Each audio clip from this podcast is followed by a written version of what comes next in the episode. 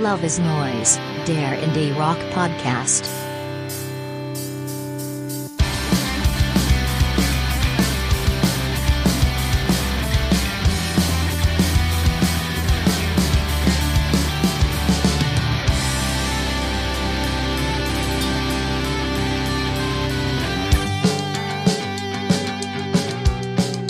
Hallo und herzlich willkommen zur 14. Folge von Love is Noise, dem Indie Rock Podcast. Ich bin Max und bei mir ist heute leider nicht der Uli, der ähm, lernt mit seinen Schmerzen klarzukommen auf einem Vampirschloss irgendwo in der Oberpfalz. Ähm, stattdessen haben wir wieder on popular demand meinen guten Freund Matze als Ersatz. Hallo Matze. Schönen guten Abend. Und der Philipp ist wie immer auch dabei. Guten Abend, Philipp. Hi, guten Abend. Und es ist kein Vampirschloss, sondern eine Pornoburg in meinen Augen. Eine Stoßburg. okay, ich, äh, ich habe nur ein Seminar in mittelalterliche Geschichte belegt, deshalb kann ich dazu wenig mehr sagen. Jedenfalls ähm, Grüße an der Uli. Ja, Uli, gute Besserung. Ich hoffe, das hilft. Und ähm, ich frage euch mal, weil ich weiß, dass Matthias auf einem Konzert war. Ähm, Konzertreviews der letzten Wochen. Äh, Matthias, wo warst du? Ich, ich war nach sehr vielen Jahren mal wieder auf einem Heavy Metal Konzert und zwar im Münchner Zenit bei Creator und Lamp of God und es hat sehr viel Spaß gemacht. Ähm, es äh, hat sich wieder mal bestätigt, wie angenehm diese, diese Metal-Leute sind. Auch dieser, diese Wall of Death und diese Gepflogenheiten, das war auch gar nicht so hart. Also da ist nicht mal mein Bier verschüttet worden. Allgemein auch ging sehr schnell bei der Getränkeausgabe, weil es wurde nur Bier getrunken und nichts anderes. Und äh, soundtechnisch, ja, für Zenit-Verhältnisse ganz gut. Äh, es ist halt immer noch eine riesenbreite Halle, äh, wo der Sound ein bisschen verloren geht. Aber nichtsdestotrotz, zumindest bei Lamp of God, ähm, sehr krasser Schlagzeuger, ähm, sehr, sehr tighte Band. Und bei Cult Creator, ähm, ja, war der Sound nicht mehr ganz so toll, aber immer noch sehr gut. Hat sehr viel Spaß gemacht. Top-Sache. Fein. Philipp, warst du auf dem Konzert oder hast du was Ähnliches zu berichten? Äh, nee, ich war auf mehreren Faschingsumzügen und habe zu Cordula Grün getanzt. Das muss reichen für dieses Frühjahr. Ich glaube, ich habe bei Fasching ähm, durchs Fenster durch, zumindest ich war auf keinem Umzug, den neuen Hit gehört. Ähm, ich habe den Linda, du bist die geilste Sau von Tinder oder so. Ja, Kennt ihr den? Habe ich auch das gehört. Das wird der neue ja. Das wird der neue, ähm, jetzt habe ich schon wieder verdrängt vom letzten Sommer. Neue Laila. Laila. Laila, ja, genau. Laila wurde oh übrigens zumindest ja. im schwäbisch-alemannischen Fasching gar nicht gespielt, da wo ich war, komischerweise. Scheint doch so eine Eintagsfliege gewesen zu sein. In Franken gibt's das noch. Ja, die sind immer ein bisschen später dran. Kommen wir zu besserer Musik. Äh, ich war auf einem Konzert, das war ein Fjord in Erlangen, war sehr, sehr cool. Wusste ich schon, dass das eine geile Liveband ist und sie haben wieder richtig fett abgeliefert. Ähm, als Vorband hatten sie Shitney Beers dabei. Ähm, Bester Name. die Solo-Akustik gemacht hat und ähm, schon sehr kleinlaut angefangen hat, so von wegen, ihr werdet es hassen, ähm, sich dann aber doch mit den ähm, über sie hinwegredenden Zuschauern angelegt hat noch, ähm, aber das sehr entwaffnend und gut gelöst hat. Ähm, hat mir auf Platte, äh, auf Live besser gefallen als auf Platte, aber würde ich mir jetzt nicht kaufen unbedingt. Trotzdem, Fjord immer live zu empfehlen. Und mein zweites Konzert, was am Freitag gewesen wäre, Death Cap for Cutie, wurde ähm, mit einer sehr vagen Begründung abgesagt, in München zumindest. Die Tour beginnt jetzt später und München fällt halt einfach weg. Sehr, sehr schade. Stehe ich ohne Weihnachtsgeschenk da wieder. Hm. Aber gut. Eine gute Nachricht habe ich noch. Ähm, ich leg wieder auf. Ich mache kurz Werbung in eigener Sache für alle, die aus Franken zuhören und vielleicht am 25. März, das ist ein Samstag, nach Bamberg reisen wollen. Meine äh, Indie-Party nimmt 2 findet da im Stilbruch mal wieder statt, nach mehreren Jahren Pandemiepause und es gibt einfach Tanzbahn Indie Rock bis früh um 4. Also, wer kann, schaut vorbei. Ähm, alle anderen können mal auf die Facebook-Seite gucken, nimm 2 die Indie-Party in Bamberg. Da poste ich nämlich alle, einmal im Quartal eine Playlist mit den Songs, die ich für die tanzbarsten Indie-Neuheiten halte. Sachen, die im Podcast auch oft nicht erwähnt werden. Nur interesseshalber. Dann habe ich, muss ich auch noch was loswerden und zwar muss ich Danke sagen an zwei Kollegen, erstens mal den Raoul vom Podcast Was mit Rock und Vinyl, der uns unsere Fahne immer hochhält, egal wo er gerade spricht. Und dafür sind wir ihm richtig dankbar. Und ich möchte auch nochmal allen unseren Hörern was mit Rock und Vinyl ans Herz legen. Die nehmen sich wöchentlich ähm, immer einen Teilgebiet der Musik vor. Das ist, muss nicht immer nur Rock sein, das ist auch mal ähm, südamerikanische Klänge und so. Oder sie nehmen sich ein einzelnes Land vor. Die letzte Folge ging über Neuseeland und da habe ich auch noch ähm, ein paar nette Sachen kennengelernt, die durchaus ähm, den Indie tangiert haben. Und mein zweites Dank geht an den Timo vom Vinyl und Podcast. Der hat auch in seiner vorletzten Folge ein paar sehr nette Worte über uns verloren und uns auch verlinkt. Und wenn ihr Vinyl-Fetischisten seid, dann ist das die richtige Anlaufstelle für euch. Wenn ihr weniger hören wollt, wie die neue Phoebe Bridgers klingt, sondern wie viele Farben es vom Vinyl gibt, dann seid ihr beim Team gut aufgehoben. wollt ihr noch irgendwelchen Menschen Danke sagen? Äh, oh Gott. Jesus und äh, keine Ahnung. Fastet ihr?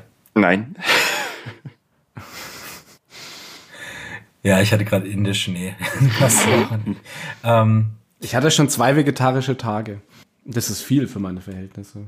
Ich habe seit drei Tagen kein okay. Alkohol getrunken. Also, das muss alles zählen. In den Augen von Gott sind wir schon reingewaschen.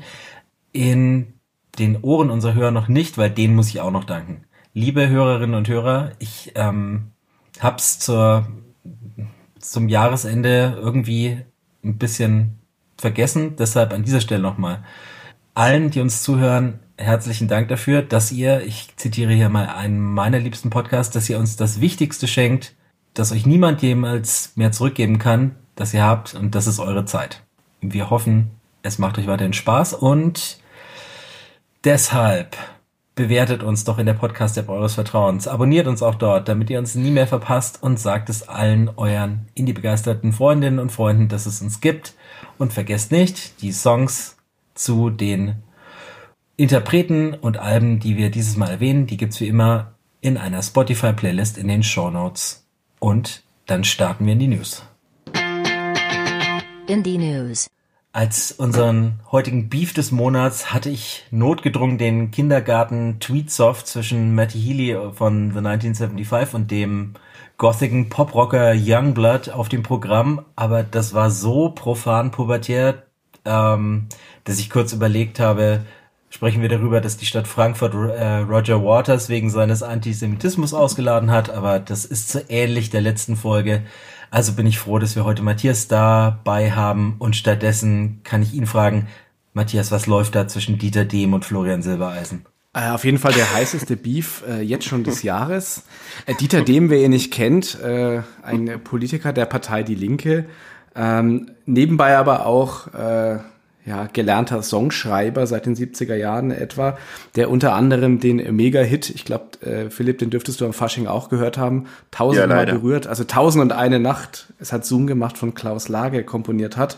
Und den hat Florian Silberheisen offensichtlich in einer seiner letzten großen Schlagershows dargeboten, hat aber eine Textzeile verändert. Ähm, es heißt irgendwann, erinnerst du dich, wir haben Indianer gespielt und das hat Florian Silbereisen so verändert, äh, irgendwie neutral formuliert, dass das Wort Indianer nicht vorkam. Und das hat Dieter Dehm als Autor des und Rechteinhaber des Songs dazu veranlasst, Florian Silberheisen gleich einmal äh, anzuzeigen, wegen einer rechtswidrigen Bearbeitung eines urheberrechtlich geschützten Werkes.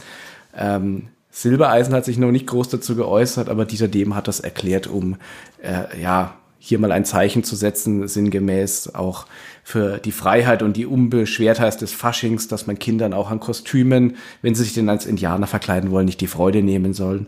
Und äh, da wollte er wohl hier mal ein Signal hier setzen. Es bleibt abzuwarten, wie die ganze Geschichte weitergeht. Aber sehr, interessant, die Konstellation. Jetzt sind wir doch wieder in der Political Correctness gelandet. Ah. Ähm, ja, also auf den Kinderfaschingen, die ich so in den letzten Tagen, Wochen besucht habe, da gab es keinen Mangel an Indianerinnen und Indianern. Äh, mein Sohn war sogar auf einer Indianer-Motto-Geburtstagsparty eingeladen. also, ähm, ja, ich glaube, der ist der Florian Silbereisen Walker than the rest. Und man muss, glaube ich, auch erwähnen, dass Dieter Dehm ein ziemlicher Vollhonk ist, was ich so jetzt äh, über ihn gelesen habe, dass er so äh, Team Putin ist und Team Wagenknecht. Und er, er hat immerhin, was ich auch gelesen habe, äh, den, den holländischen Titel Was wollen wir trinken? sieben Tage lang auch ins Deutsche übersetzt. Das ist, glaube ich, wahrscheinlich seine größte Leistung dann gewesen. Ach ja. Ähm, okay, zurück zum Indie. Die Grammys. ja, ja, nee, die haben, haben eigentlich sehr wenig mit unserem Sujet zu tun, außer Wet Leg gewinnen Best Alternative Album und Best Alternative Song. Sehr schön. Für Chaise Long. Glückwunsch. Magst du noch eine kurze Laudatio halten, Philipp? Nein, ich habe schon alles über Wet Leg gesagt. Mich freut es natürlich, dass sie auch von der bösen Industry die Anerkennung bekommen, dass sie auch noch ein paar Brit-Pops abge äh, Brit Awards abgeräumt haben. Auch toll. Freut mich jedenfalls sehr. Matthias, sind dir Wet Leg schon begegnet? Nee. Kann ich nichts groß dazu sagen.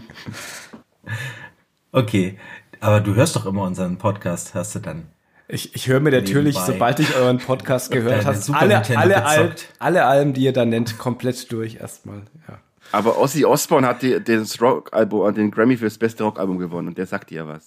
Den kenne ich noch, ja. Als alter Metalhead. Ja, ja, Black Sabbath. Jetzt sind wir wieder im Spiel. Gut. 70er, das war meine Brand Zeit. Kennst du auch Brandy Carlyle? Die hat den besten Rocksong gewonnen. Äh, ja, das war doch die, die Co-Sängerin aus meinem Auf, Marcus genau, Mumford Album. Marcus das Mumford, ich, ja, ja, da ja. erinnere ich mich noch dran, ja. Das ich Album, das ich mir danach auch nie wieder angehört habe. Ja. Ich wollte testen, ob du zumindest die Alben, die du reviewst, hörst. ja, ja, doch, doch. Ja, die, die sagt mir doch was. Schauen wir heute mal. Ah, okay. Weniger schön ist, dass Tom Verlaine, Frontmann der wegweisenden Post-Punk-Band Television, am 28.01. nach einem kurzen Kampf mit dem Prostatakrebs von uns gegangen ist. Und, werte Hörer, da ich aus den Statistiken weiß, dass ihr zu einem nicht unbeträchtlichen Teil männlich und über 40 seid, seid harte Jungs und geht zur Vorsorge. Aber zurück zu Tom. Außer Marky Moon kenne ich wenig von ihm. Außer natürlich, dass ein Song auf meinem letzten äh, Album des letzten Jahres seinen Namen trägt. Das haben Always aber hoffentlich nicht als Omen gemeint. Also klärt ihr mich doch auf. Was muss ich noch von ihm gehört haben? Der äh, Song ja. Kingdom, Kingdom Come äh, ist ein sehr guter Song. Das ist mein Tipp. Da hast du nichts zu ergänzen, Philipp, oder? Hm, das überlasse ich euch. Ich besitze Marky Moon, aber ich bin kein großer Fan von Television gewesen, war ich nie. Natürlich trotzdem verdammt schade, dass er gestorben ist. Ja, die waren schon Post-Punk, bevor es Punk überhaupt ja. gab. Aber ähm, ein definitiv verdienter Künstler. Ähm, aber es gibt zum Glück ein Leben nach dem Tod zumindest für die Foo Fighters. Die bringen nämlich dem britischen Radio äh, Frühstücksradio DJ Chris Moyles zufolge schon im März ein neues Album heraus. Das plauderte er zumindest live von er aus und hat sich inzwischen bei Dave Grohl dafür entschuldigt. Dementiert hat er es inzwischen, also bis jetzt allerdings nicht. Ähm, seine Worte dazu ähm, im englischen Original: I generally, genuinely don't know what to say without getting into trouble. Look, all I will say is this, I can't say anymore. Anyway, sorry Dave. Also ein, ein Rückzieher klingt anders, würde ich sagen. Da könnte was dran sein. Könnte sein, ja. An dem Gerücht. Ja. Kann sein. Ach, was mir gerade einfällt. Ist das geschmacklos schon? Nee, aber was ja. mir gerade einfällt, Nirvana haben auch einen Grammy gewonnen äh, als für, für, für das Lebenswerk, ne? das habe ich auch gelesen. Jetzt nach 43 Jahren. okay. Glückwunsch auch. Ja, nach, nachträglich noch kurz. War, alles Gute. Es waren stark fünf Jahre auf jeden Fall. ja. Und ja, äh, es Sind war ja schon klar, in der Hall of Fame? Ich denke schon, ja. Und wegen Foo Fighters war ja klar, dass sie weitermachen jetzt. Und aber dass es dann jetzt so schnell geht, Schlag auf Schlag, ne, aus dem Frühjahr die Ankündigung, dass man überhaupt weitermacht, im März schon äh, neues Album. Naja, typisch Dave halt. Ich, ich finde es auch ziemlich krass, äh, dass man da ja. keine Vielleicht stürzt er sich äh, halt Anstandspause einlegt in Arbeit, um seine Trauer zu bewältigen. Ich weiß es nicht. Äh, bin dann auch gespannt aufs Narrativ, mit dem das sozusagen gerechtfertigt wird, ob das dann jeder äh, Song ein sich um Taylor dreht ja. oder hm. oder aber vielleicht noch selber spielt. Mag Wer sein, weiß, was sein. da noch in den in den Archiven lagerte. Naja. 2014 wurden Nirvana in die Rock'n'Roll Hall of Fame aufgenommen übrigens. Habe ich mir gerade ah. so sagen lassen von meiner Redakteurin. Ja, und irgendwann kommen die Grammys auch immer noch auf den Trichter. Ja. Okay. Zum Glück gibt es auch neue Musik, die wir schon hören können. Und die kommt in unserem ersten Fall diesen Monat aus unserer fränkischen Heimat. Vor ein paar Monaten haben wir ihr Comeback schon angeteasert. Jetzt haben The Robocop Crows ihr neues Album Smile für den 14. April angekündigt und die Kracher-Single On Repeat vorausgeschickt. Kein zackiger Post-Punk wie ganz früher, sondern etwas Keyboard-lastigerer New Wave, aber dennoch ein kleiner Hit, finde ich. Ja. Seht ihr das ähnlich? Natürlich, die Band hat sowieso diesen Sympathie- und aus der Region-Bonus und passend zu diesem echt lustigen Uri Geller äh, Fanboy-Video wirkt auch der Song irgendwie aus der Zeit gefallen, aber ja, macht trotz dieser äh, extremen 80er-Jahre-Haftigkeit doch recht viel Laune, muss ich sagen. Diesen VHS-Filter kenne ich sonst nur von Matthias Videos. Ja, ich lege das grundsätzlich über jedes Video, glaube ich, drunter. Das stimmt. Aber ich habe mir äh, zur Feier des Tages auch in meiner neuen Wohnung, in meinem Zimmer, in dem ich mich gerade befinde, die Living with Other People mit diesem schönen Spiegel aufgestellt. Ähm, und finde den Song auch sehr gut. Schön 80er-mäßig, schön aus der Zeit gefallen, also da passt der VHS-Filter drüber. Fein. Das Album hört ihr dann hier reviewed. Ähm, vielleicht auch das nächste.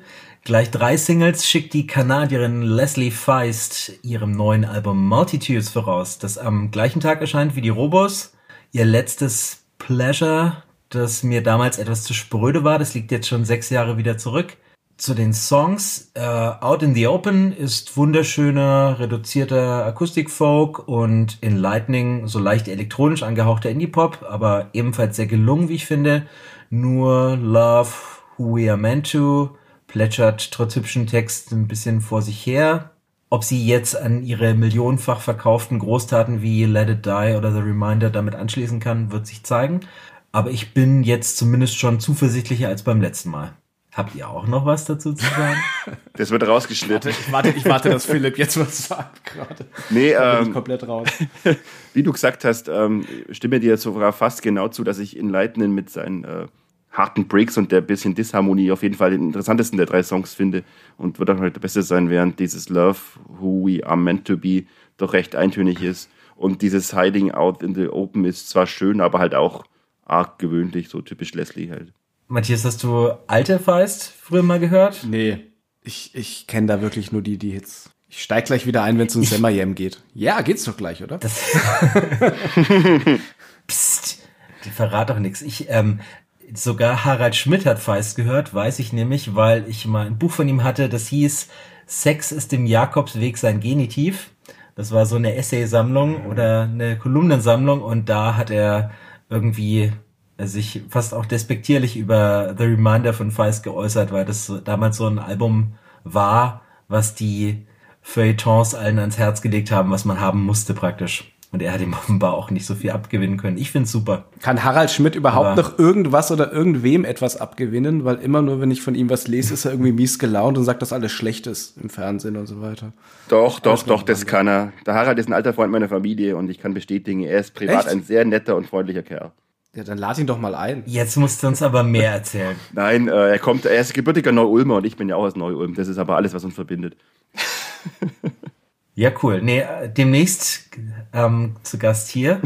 Der Philipp macht das möglich. Ich habe da Connections, ja. Ebenfalls folkig geht der Schwede Christian Mattsson, besser bekannt als The Tallest Man on Earth, zu Werke. Der veröffentlicht sein neues Album Henry Street ebenfalls am 14. April. Da kommen alle Alben raus und belässt es mit Every Little Heart bei nur einem Vorgeschmack, den ich dafür aber zu meinen Songs des Monats zählen würde sein Album The Wild Hunt, das war mein persönliches Album des Jahres 2010 und seitdem hat er dieses Niveau für mich nicht mehr erreicht, aber wir werden sehen. Zudem könnt ihr aber mehr berichten, oder? oder ja, ja, zumindest ja. eine Meinung. Er hat offenbar noch mehr als sonst jedenfalls sein Best-of der Singer-Songwriter der 60er durchgehört und das erinnert mich irgendwie, der Song erinnert mich angenehm an Richie Havens, falls den noch jemand kennt. Hat so nette Protestsong-Vibes, auch wenn das Lied gegen nichts demonstriert. Du hast jetzt gelacht, Matthias. Ich kenne den nämlich nicht, den Richie Nein, nein, Havens. ich hab ihn, hast du, wie, wie hast du den genannt? Richie? Havens. Ach so, Richie Havens. Ach so, ja, doch, den kenne ich ja. Freedom, äh, Woodstock. Hat, hat, hat, in einer, hat doch in einer Folge eine schrecklich nette Familie mal mitgespielt, als Ist Al das Bundy so? eine All-Star-Band irgendwo drin war. Ganz so, weiß ich gar nicht. Ich kenne ihn eigentlich ja. bloß durch den Woodstock-Auftritt, wo er mit seinen schlechten Szenen hey, uh, Freedom singt. Da habe ich auch noch die DVD. Ja die Woodstock. Klassische Zusammenstellung. Okay, wenn wir heute schon so folkig unterwegs sind. ähm, Beck hat seinen besten Song seit Sea Change veröffentlicht. Thinking About You ist eine klassische Ballade mit leichten Country-Einschlag, aber wohl leider kein Vorbote eines Albums. Ein neues Beck-Album würde mich normalerweise auch jetzt nicht vor ähm, unruhig auf dem Stuhl hin und her rutschen lassen, aber den Song finde ich mal wieder richtig gelungen, muss ich sagen. Muss ich zustimmen. Ich war mit dieser Popstar- oder Pop-Mogul-Wertung von Beck nie so richtig einverstanden, aber das hier könnte tatsächlich einer meiner Songs des Jahres werden. Gerade weil er so ja, zurückgenommen und simpel und einfach nur wunderschön daherkommt. So ein richtiges äh, Kleinod, Kleinodelay. Gebe ich dir auch recht. Ist wirklich sehr schön. Fast wie The Golden Age, der erste Song of Sea Change. Wobei dieses, dieses Album danach, dieses Gameboy-Album, wo er mit so seinen Gameboy irgendwelche Sounds gesampelt hat, Guerrero, fandet ihr das nicht toll? Das war doof. Okay. Fand ich ja nicht so schlecht. Jetzt endlich ein bisschen Punkrock. Zum Schluss noch zu den ganz alten Helden. Seit den frühen 90ern bespielen Sam I Am aus Kalifornien das nicht so weite Feld zwischen Emo und Pop-Punk und veröffentlichen pro Jahrzehnt ähm, ziemlich genau 0,8 Alben. Nachdem das letzte jetzt äh, schon wieder zwölf Jahre auf dem Buckel hat, heißt das also, dass Stowaway nicht am 14. April, diesmal sondern am 31. März schon erscheint. Und wenn es das Niveau der Single Crystallized hält, ihr bestes seit Stray werden könnte. Live bringen sie es auch noch, wie ich im Herbst erleben konnte, also sollte da doch eigentlich nichts schief gehen. Jetzt muss ich Auf aussteigen. Das ist so eine Band, die ich immer gekannt habe von Namen her, aber die ich nie gehört habe. Diese Single Crystallized erinnert mich zumindest daran, dass ich mal wieder das Debüt von The XX anhören könnte. Aber den Song finde ich jetzt so, geht so. Aber naja, der hätte vielleicht ein paar Kanten mehr, besser gut getan. Ist relativ glatt produziert, ja. ich dir recht. Und ich habe gelesen, dass er ja irgendwie, der Song handelt ja von SpongeBob, der hat zumindest Kanten. Der hat mehr Kanten wie der Song. der war gut, oder? Wie lange hast du an dem gearbeitet? Zwei Minuten. Gag. Okay. Matthias, jetzt verteidige die mal ein bisschen. Nein, ähm, man braucht jetzt ja keinen Überhit erwarten, äh, sagen, jetzt kommt äh, der genialste Song, aber ähm, so, so, wie das klingt, macht es echt Lust auf, auf ein neues Album.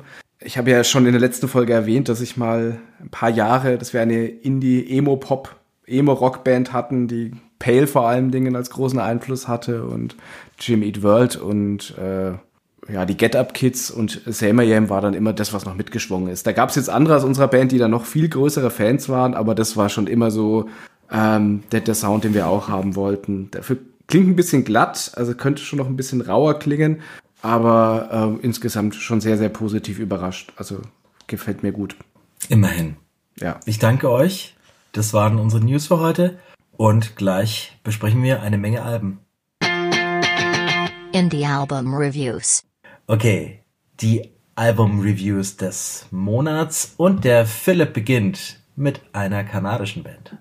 Jawohl, und es verreist mich ja immer selber, wenn, wenn, wenn ich Bands verreisen muss, die ich sehr schätze. Bands wie Fucked Up, die ich mit David Comes to Life lieben gelernt habe, weil es einfach eine geile Asi-Rockoper ist. Und live sitze ja sowieso eine Wucht. Und die Konzeptidee, dass sie ihr sechstes Album, äh, wie der Titel One Day schon sagt, an einem Tag schreiben und aufnehmen, das ist witzig und Respekt dafür. Und das klingt ja auch wirklich spannend.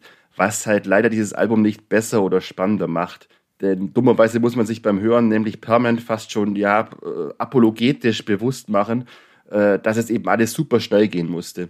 Und eigentlich könnte man sich ja dann denken, Gottlob sind das immer noch Fakt ab und die sind ja eigentlich Hardcore-Punks, also müsste denen Schnelligkeit und Schlampigkeit und dieses Hingerotze ja eigentlich in den Genen liegen.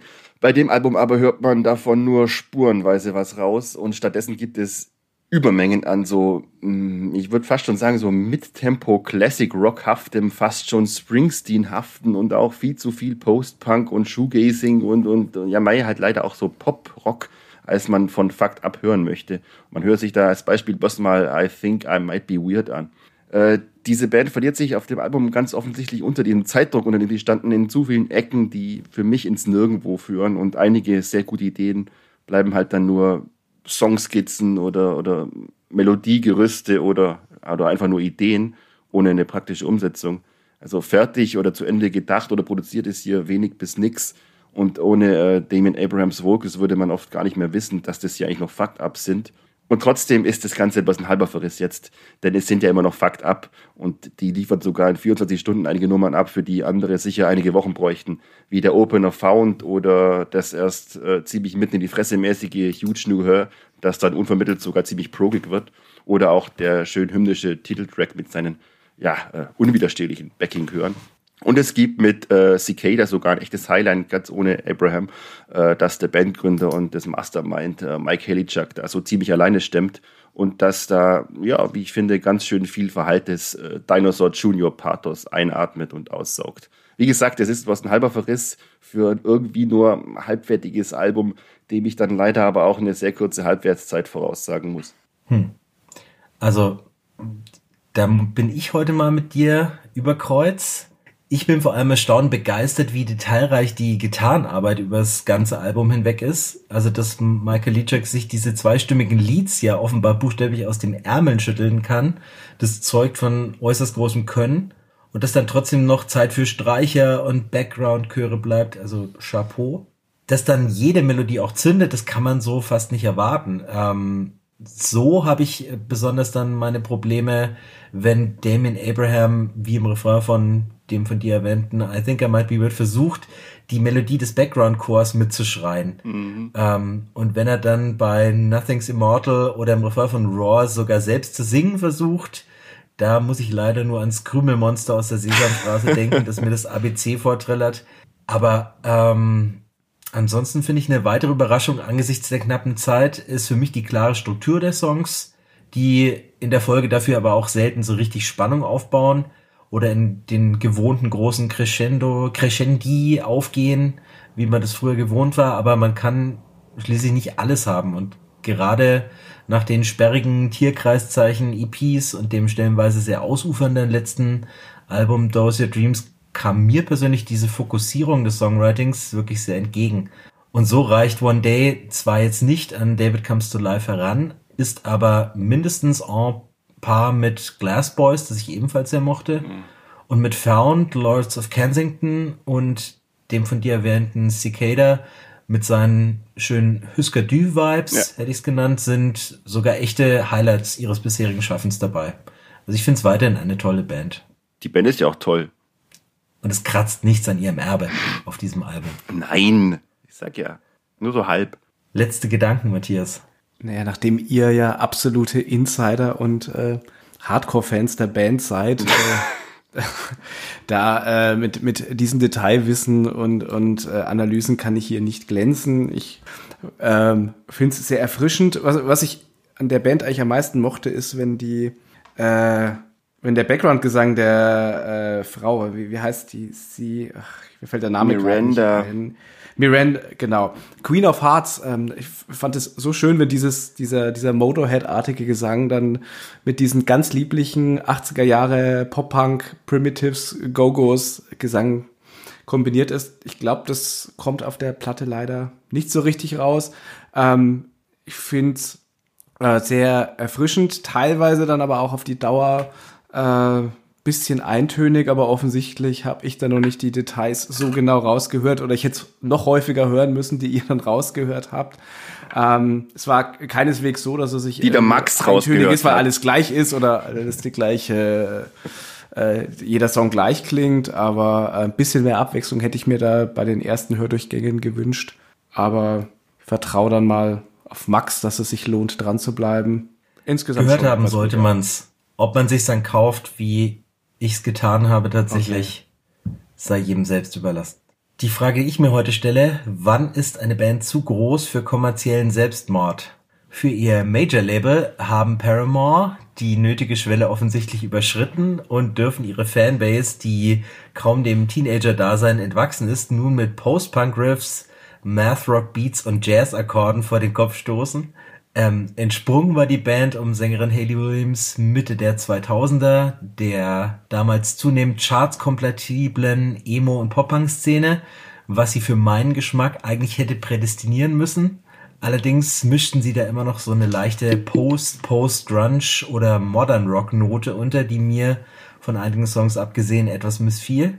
Mitte der 2010er folgten sie ihren Szenekollegen Fallout Boy und Panic at the Disco dann in den musikalischen Mainstream und fanden sich dank veritable Hits wie zum Beispiel Ain't It Fun oder Hard Times und meinem persönlichen Favoriten Rose Colored Boy in den Stadien dieser Welt wieder. Nun folgt allerdings die Rückbesinnung auf musikalische Wurzeln, die bislang kaum durch ihren Sound gedrungen waren und auch eher hoffnungslos eines Revivals harten. Nehmen wir den Titelsong, ähm, der brennt äh, bzw. stampft im Refrain das Haus nieder wie einst David Byrne. The News kondensiert die komplette Diskografie von Block Party minus die Elektronik auf knackige drei Minuten. Das frickelige Figure Eight scheint dem Frühwerk der kommenden Tourpartner Folds entsprungen und das verspielt verhuschte Liar klingt fast nach Tori Amos. Doch auch wenn sich das Trio nicht mehr allein auf Williams Stimmgewalt verlässt und die ihr früheres Pathos ziemlich einbremst, bewahren sie sich genug große Melodien in den Refrains, zum Beispiel bei Running Out of Time ähm, oder You First und Crave, um auch in Zukunft nicht alleine von ihren Tantiemen zehren zu müssen. So sehr Williams auch aufgrund ihrer extrem persönlichen Lyrics, die tiefe Einblicke in ihre sozialen Ängste gewähren, immer im Mittelpunkt steht, ist der heimliche Star dieses Albums aber Drummer Zach Farrow. Was der hier an Vielseitigkeit und Detailreichtum in einem technisch wirklich anspruchsvollen Kontext präsentiert, ist wirklich Weltklasse. Insgesamt ist This Is Why für mich so auch das konsistenteste Paramore-Album geworden, das komplett ohne Ausfälle, allerdings auch ohne einen größeren Hit auskommt. So mein Fazit. Jetzt liegen wir wieder bei Kreuzmax. Du bist doch der Avril Lavigne-Fan. nein, nein, du hast alles gesagt, was ich auch sagen wollte. Ich bin zwar nie ein großer Paramore-Fan gewesen, eben weil sie mir äh, vor Zeiten schon zu poppig geworden sind, aber das ist ein richtig gutes Album und ich finde vor allem den Refrain von You First klasse. Das könnte auch so ein Song für, für mein Jahr werden. Äh, den Rest hast du gesagt, ist echt ein gutes Album geworden. Respekt dafür. Und, und sag mal, bastelt der Matze da irgendwas? Das hört sich an, als würde er entweder einen Hirsch auseinandernehmen oder. Was machst denn du da? Was? Ja, ich höre auch mal zu ich, habe, ich, ich habe einen Block umgeklappt. da habe ich ein sehr, sehr sensibles Mikrofon offensichtlich, das nicht aussieht, als würde ich eine Hirsch für dich aus, also ich anhört, oh Gott, als würde ich einen Hirsch zeigen. Also für mich, oder, oder für mich klang es nach Dominosteinen, die du umschmeißt. Was? Ich sitze hier friedlich da. Ich fühle mich gerade, als würde Max mich jetzt ermahnen, wie es in der Schule war, dass ich jetzt irgendwie geschwitzt habe oder sonst was. Ich habe gar nichts gemacht. Das war gerade eben extrem laut. Was? Okay, Egal. Das ist wirklich der Block gewesen. Also. Und äh, gib bitte dein Handy ab, bevor du auf Klo gehst, Matthias. Und jetzt weg mit der Schere und, und sag was zu Paramore. Gott, Gott, äh, Homeschooling mit dir muss ja stressig gewesen sein. Das äh, eine kurze Homeschooling-Geschichte. Die Schülerin ähm, wird es nicht hören, deshalb wird sie es mir verzeihen. Aber wir hatten ähm, Videokonferenz natürlich ähm, und am Ende der Unterrichtsstunde sehe ich, dass die äh, eine Kamera anbleibt und mir eine Zimmerdecke zeigt und ich frage dann die, die Schülerin, ähm, bist du noch da? Alles gut? Die war tatsächlich eingeschlafen. Die Handy war ihr aus der Hand gefallen und hat mir noch die Zimmerdecke gezeigt. Ach, das waren Zeiten. Schade fast, dass Corona vorbei ist. Okay, jetzt aber zurück zu Paramore. Matthias. Ja, ich, äh, ich habe was völlig anderes erwartet, als ich das angemacht habe. Ich dachte, das ist so ein bisschen so dieser Exot, der jetzt drin ist mit dieser Pop-Mainstream, Pop-Rock-Mainstream-Band. Aber war ja eigentlich ein lupenreine Indie-Dance, Rock, Pop-Mix. Also sehr, sehr ungewöhnliche Rhythmen. Ähm, jetzt nicht so die, die naheliegendsten Melodien. Gebe ich dir recht. Es ist jetzt, glaube ich, nichts, was ich mir jetzt unbedingt so häufig anhören würde. Wäre jetzt nicht meine Art von Musik, aber war jetzt auch überrascht, äh, wie unkommerziell das Ganze klang. Weil ich habe einfach viel, viel mehr Mainstream erwartet und, und äh, viel, ja, massenkompatibleres, äh, was ich eigentlich nicht so mag an Musik. Also dafür war es wirklich, ja, es ist sehr unkonventionell. Wie es mir, äh, wie es mir gefallen hat oder ob ich es jetzt so toll fand, also die Motivation, es häufiger zu hören, war nicht unbedingt da, aber es liegt einfach auch an der Musik, die mich jetzt nicht so gepackt hat. War das denn anders bei der neuen Yola Tango? Da, da hatte ich mehr Bezug zur Band auf jeden Fall. Jetzt muss ich nochmal böse meinen Blog umklappen. Ich habe mich heute mal nämlich analog vorbereitet hier, ohne das auf mein äh, Handy zu tippen. Ähm, Ach so, ich dachte, du schreibst nebenbei noch einen Blog mit G. Nein, das ist ein Blog, ein, ein, ein College-Blog, den ich hier umklappe. Ein College-Blog, äh, geil. Ein College-Blog, es ist wirklich College-Blog mit Linien drauf, ja. Auf okay. dem habe ich mir das notiert über, über Yola Tango. Ähm, hab ich, ich habe Yola Tango bekommen, weil ich der größte Sonic Youth Fan in der Runde bin und da hat es wohl noch am besten mit reingepasst. Ich glaube, die Motivation bei euch war nicht so hoch, sich damit auseinanderzusetzen. Yola Tango, wer von der Band noch nie gehört hat, äh, die gibt schon sehr lange, ich glaube seit 40 Jahren und in der Besetzung seit etwa 30 Jahren, äh, mit die unglamouröseste Band der Welt. Ähm, haben sich auch mal sehr gut selbst persifliert in dem Videoclip zu Sugar Cube. Wenn man sich irgendwas von der Band anschauen oder anhören sollte, wäre es der Song unter der Videoclip, der wirklich sehr unterhaltsam ist, den mochte ich immer sehr gerne.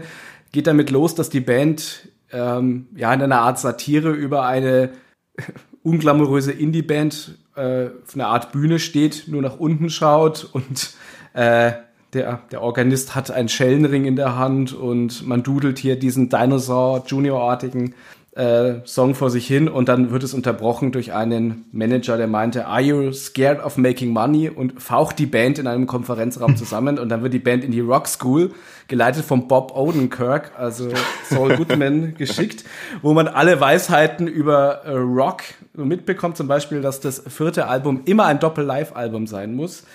Oder äh, Songs wie äh, ungefähr I Wanna Dance with You Baby All Night Long. Und während sich die Band dann heimlich in die Toilette verzieht, um Klarinette zu üben. ähm, und Bob Odenkirk in ein Kiss-Make-up, also das sollte man unbedingt, äh, unbedingt mal angesehen haben, aber das beschreibt die Band ganz gut, die halt auch äh, die Selbstironie hat und zu wissen, dass es äh, eine Indie-Band ist, die wirklich wenig Glamour versprüht, auch keinen großen Hit hat, aber nichtsdestotrotz seit 40 Jahren auf der Bühne ist. Ähm, vergleichbar mit Sonic Youth, die es jetzt nicht mehr gibt. Aber selbst zu Sonic Youth, äh, da fehlt schon noch einiges irgendwo an, an, an der Coolness oder der Ausstrahlung oder dieser popkulturellen Referenzen, die die Band bietet. Das hat die Band eigentlich nicht, aber sie macht verlässlich Alben, kriegt auch immer gute Kritiken und das Album ist, wenn ich das jetzt aus Wikipedia richtig entnommen habe, sogar auf Platz 17 in die deutschen Albumcharts eingestiegen. Also What? so unkommerziell ist es gar nicht. Oder es reicht halt einfach aus, wenn du irgendwie acht Leute hast, die sich hier für Indie-Musik interessieren und dann auch noch irgendwo mal eine Platte kaufen. Ich glaube, da bist du sehr schnell schon in den Top 20 drin. Also für die Art von Musik ist es eigentlich dann doch sehr erfolgreich gewesen, auch in Deutschland.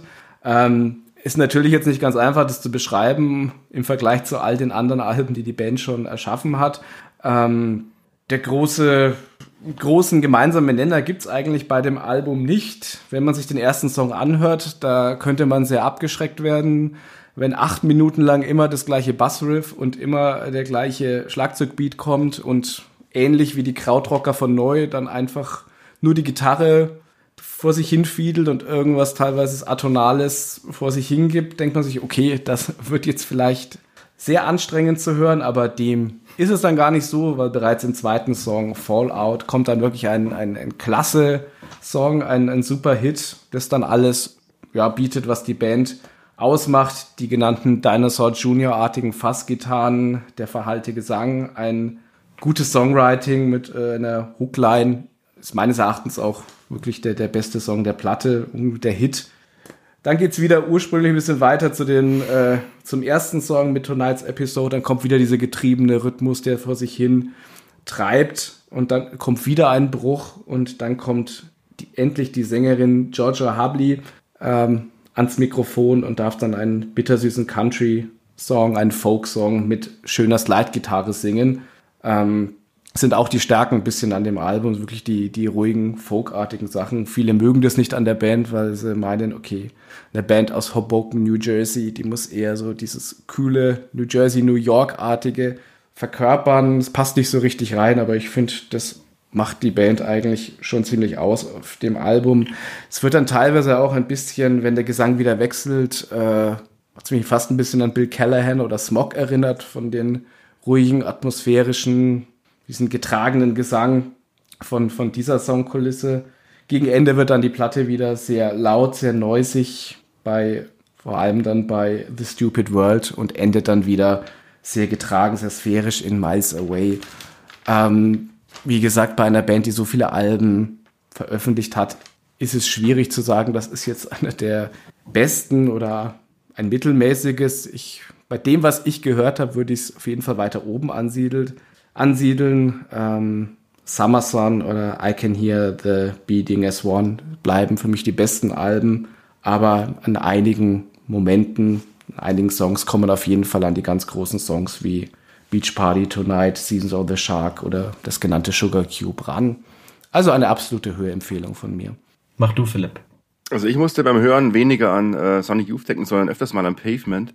Und generell diese Band, äh, ich weiß nicht, wie viel Album ist das? Das ist das 30. Äh, ich besitze zwei von denen.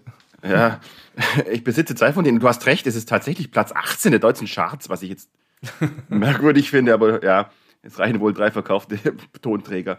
Aber äh, ja, diese Band, die kann man eigentlich bloß gern haben, finde ich. Das sind so, so diese Underdog-Bands, die es nie wirklich schaffen werden, aber die immer wieder gute Alben raushauen. Und ja, das ist alles extrem sperrig. Und äh, ähnlich wie Up, alles so unproduziert, aber bei Yola Tango ist es ja eigentlich schon Standard geworden und von dem her einige richtig kleine, große Hits dabei. Äh, du hast alles gesagt. Ich finde das Album gut, sehr gut sogar. Ist jetzt nicht mein Album des Jahres, sicherlich nicht. Und wie du sagst, unter der Masse an Alben auch schwer einzuordnen, aber äh, gut ist es auf jeden Fall. Okay, dann gebe ich jetzt den Kunstbanausen. ähm, also sehr sympathisch finde ich Yola Tango auch. Ähm, die, der, die amerikanische Zeitschrift The Onion, das ist, entspricht unserem Postillon, die hat mal eine, einen Artikel gebracht, ähm, äh, 40 ähm, Plattenladen ähm, Kassierer sterben bei Brand auf Yola Tango Konzert. Und die ähm, Yola Tango hat dann auch auf der Betriebsfeier von The Onion gespielt und sich live auf der Bühne ähm, umbringen lassen, gespielterweise. Also die haben wirklich ähm, Selbstironie noch und nöcher. Ähm, aber ich bin wirklich froh, dass ich mit Matthias diese Review gegen Paramore tauschen konnte. Ähm, denn ich tue mir seit jeher etwas schwer mit dem Output dieses Trios. Zwar scheue ich eigentlich keine Sperrigkeit, doch brauche ich zwischendurch einfach immer mal wieder einen Hook, an dem ich mich etwas festhalten kann. Und daher rühren wahrscheinlich auch meine Probleme mit weiten Teilen der Diskografie von Sonic Youth oder mein Desinteresse an allem, was man gemeinhin Krautrock nennt. Ich, ich habe es nämlich bei aller Wertschätzung für Atmosphäre, musikalische Brillanz oder Pioniergeist genauso schnell vergessen wie Free Jazz.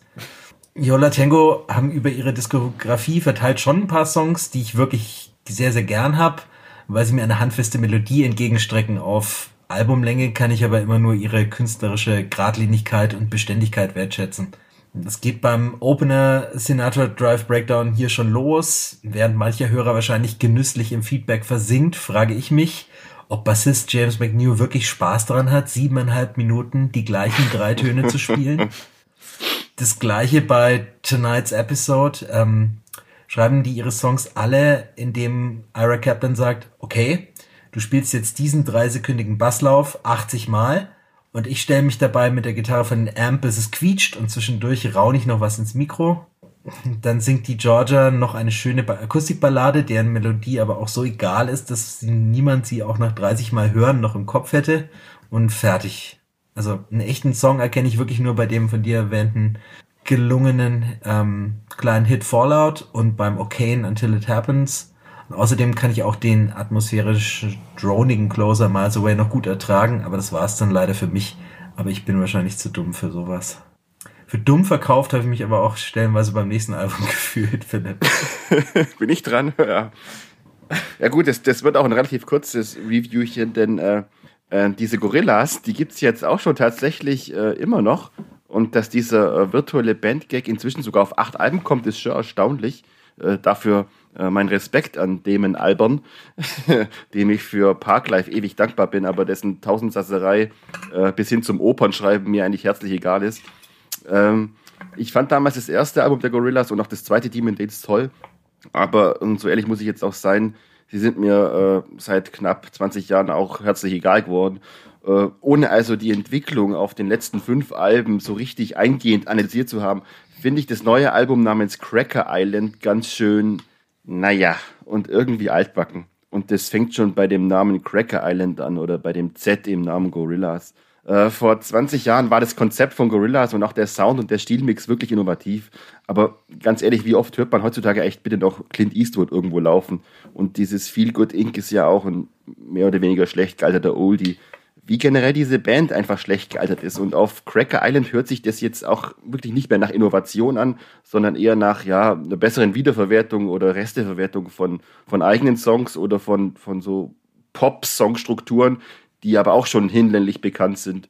Ähm, der nutzt ja auch diese für Gorillas fast schon standardmäßige illustre Gästeliste nix. Diesmal sind unter anderem dabei, ich habe es mir aufgeschrieben, Beck, Stevie Nicks, Tame Impala, dieser Bad Bunny Rapper. Äh, das Konzept bzw. die Albumstory wirken auch irgendwie beliebig. Es geht, ach, zum tausendsten Mal mal wieder um die schlimmen sozialen Medien und die blöden Influencer und außerdem um, um Gehirnwäsche und Sektentum, glaube ich. Aber das kann einem auch egal sein. Das muss man jetzt aber nicht falsch verstehen, denn Damon Albarn ist nach wie vor ein toller, großartiger Musiker wahrscheinlich schon und Songs wie das Titeltrack oder, oder, oder Skinny Ape und auch Silent Running sind hervorragend komponierte Stücke und die haben auch teilweise tolle Melodien drin. Nur täuscht das alles nicht wirklich drüber hinweg, dass ich das Ganze irgendwie längst kenne und dass die Gorillas mit ihrem Elektro, Hip-Hop, Trip-Hop, Dub, Pop heutzutage irgendwie besser in, in Modeboutiquen aufgehoben sind als in Indie-Diskos. Also mein erster Gedanke beim Hören war der arme Philipp. So viele Beats für so einen Elektronikhasser. Aber ich bin doch kein Elektronikhasser. Skeptiker. du in jeder Folge, sobald irgendjemand einen Synthesizer anschaltet. Aber gut. Wo wir schon bei der Percussion sind, ähm, die für mich auf voller Länge hier zumindest programmiert klingt. Ich finde sie auch bei den weniger klappigen Songs unangenehm laut im Mix ja. irgendwie. Zu Gorillaz allgemein, diese Band und ihr Erfolg ist ein Mysterium, das ich mir einfach nicht erschließen mag. Also müder Elektropop, dem mittlerweile auch der Crossover-Appeal abhanden gekommen ist und der über acht Alben vielleicht drei große Melodien zustande bekommen hat. Das gleiche denke ich übrigens auch in etwas eingeschränkterem Maße über Tame Impala, weshalb das Feature hier sich zum Gipfel auf GAN aufschwingt. Und damit haben beide Bands dann bei Spotify jeweils doppelt so viele Monthly Listeners wie Blur man lasse sich das auf der Zunge zergehen. Aber zum Album. Der Opener geht okay, da mehr Upbeat als sonst, auch wenn ich mir von Thundercat lieber ein prominentes Bass-Solo gewünscht hätte als ein paar Gesangsfetzen. Uh, Oil ist besser, aber Stevie Nicks könnte mir jeden Müll als Gold verkaufen, wenn sie ein paar Harmonien drüber legt. Eine Melodie für die Ewigkeit, es wird leider trotzdem nicht draus. Tired Influencer ist so langweilig, wie ich es von diesem Projekt gewohnt bin. Silent Running ist der stärkste Song für mich, weil auch Alban hier so klingt mal ausnahmsweise als wolle er. Die zweite Hälfte habe ich dann nur noch durchgeskippt, musste aber beim ansonsten überdurchschnittlichen Skinny Ape noch kurz über den im wahrsten Sinne affigen Double Time Part lachen. Und über Beck sage ich besser nichts mehr, nachdem ich ihn vorhin noch gelobt habe. Was ihr natürlich bisher nicht erwähnt habt, äh, dass der von Philipp irgendwie despektierlich als irgendein Rapper benannte Bad Bunny ein WrestleMania-Match letztes Jahr hatte und sich sehr gut dabei geschlagen hat. Der macht Latino-Musik und einer, ist einer der erfolgreichsten Künstler auf Spotify, die es gibt. Die Musik ist aber, unhörbarer Mist, aber ich wollte es gerade eben sagen. gut, was er gemacht hat. Ja. Also das, also wer, wer, wer sowas anklickt auf Spotify und sagt, ja, ich höre das jetzt, also da frage ich mich, wirst du hörtechnisch jetzt völlig anders sozialisiert, dass du das noch als Musik erkennst. Ähm, ja, macht's auf dem Song auch nicht besser. Auch von Stevie Nicks bin ich enttäuscht gewesen. Hab mich schon gefreut, Mensch, das könnte was werden. Aber insgesamt ist es einfach nur Musik für TikTok, was irgendwo vor sich hin dudelt. Das braucht kein Mensch. Kurz und schmerzlos. Ja. Ich habe nun noch Food for Worms, das dritte Album der jungen Engländer Shame im Gepäck die stets in einem Atemzug mit ihren britischen und irischen Kollegen Fontaines DC, Idols, The Murder Capital und Squid genannt werden.